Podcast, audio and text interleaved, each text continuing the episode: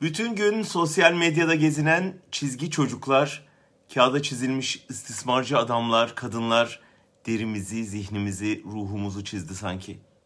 Sadece Antalya'da iki kardeşi istismara sürükleyen anne ile üvey babanın serbest bırakılması değildi ruhları kanatan.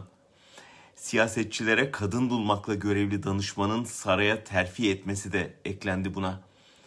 Özoğlu'na istismardan tutuklanan AKP'nin eski Selçuk Gençlik Kolları Başkanı Refik Yakıt'la ilgili habere erişim yasağı da.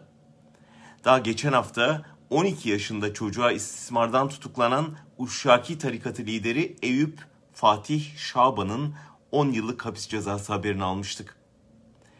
Muhafazakar milliyetçi hükümet onur yürüyüşündekilere homofobik saldırı yapa dursun, toplumun dip köşesinden ağır bir ahlaki çürümenin kokuları geliyor.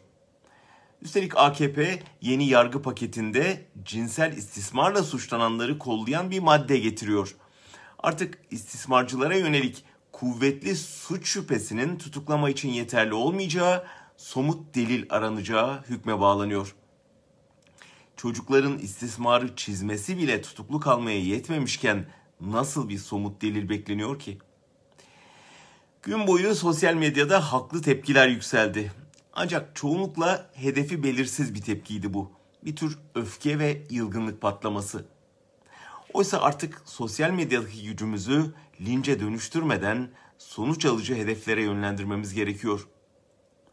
Tacizcilere tahliye kararını veren mahkeme heyetindekilerin isimlerini bilmek hakkımız değil mi mesela? Tacizcilerin tutuklanmasını zorlaştıran yargı paketine imza atan vekilleri fotoğraflarıyla tanıtsak iyi olmaz mı? Siyasetçilere kadın bulanları veya kadın bulunan siyasetçileri deşifre eden, tecrit eden bir kampanya işe yaramaz mı? Elbette sosyal medyanın yargının yerini almasından ya da yargısız infaz yapmasından yana değilim ama yargı suçluların suç ortağına dönüştüyse bizim de mağdurlara ses olmamız gerekiyor. Yetti artık tweet'i atmak, yetmiyor artık. Bu suçun ortaklarını mahkeme önüne çıkaramıyoruz ama insan içine çıkaramaz hale getirebiliriz.